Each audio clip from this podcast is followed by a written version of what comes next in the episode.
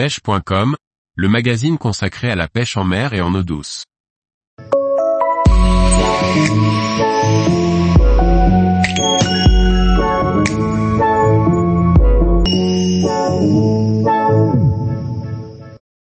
Le barbier, un véritable poisson d'aquarium aux couleurs majestueuses. Par Laurent Duclos. Le barbier est sans doute l'un des plus jolis poissons que l'on peut rencontrer le long des côtes françaises. Des couleurs peu communes qui s'invitent lors de parties de pêche à soutenir. Le barbier est un petit poisson de la famille des Serranidés qui vit en banc sur la façade atlantique et en Méditerranée.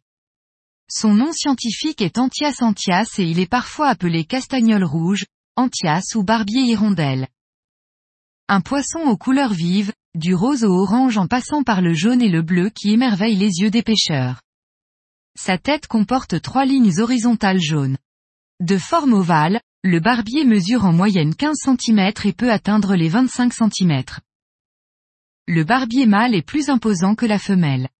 Il possède des rayons épineux sur les nageoires anales et dorsales de couleur jaune. L'antias a une durée de vie courte qui dépasse à peine les 5 années. Le barbier est d'abord femelle puis devient mâle, c'est une espèce hermaphrodite protogyne. Lorsqu'un mâle meurt, c'est la femelle la plus âgée qui deviendra à son tour mâle. La période de reproduction se déroule du mois de juin au mois de septembre. Le mâle s'entoure d'une petite dizaine de femelles pour une reproduction qui se déroule en pleine eau. Poisson carnivore, le barbier se nourrit principalement de vers ou de petits poissons. Il lui arrive aussi de chasser des alevins de petite taille.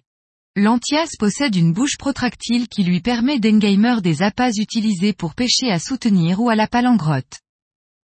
Si vous souhaitez cibler les barbiers pour découvrir ces poissons somptueux, il est conseillé de les rechercher sur les tombants entre 30 et 300 mètres de profondeur ou sur des épaves.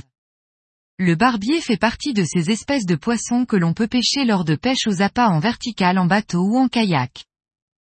Véritable poisson d'aquarium, il est possible de le conserver dans un aquarium même si ce n'est pas toujours facile. Tous les jours, retrouvez l'actualité sur le site pêche.com.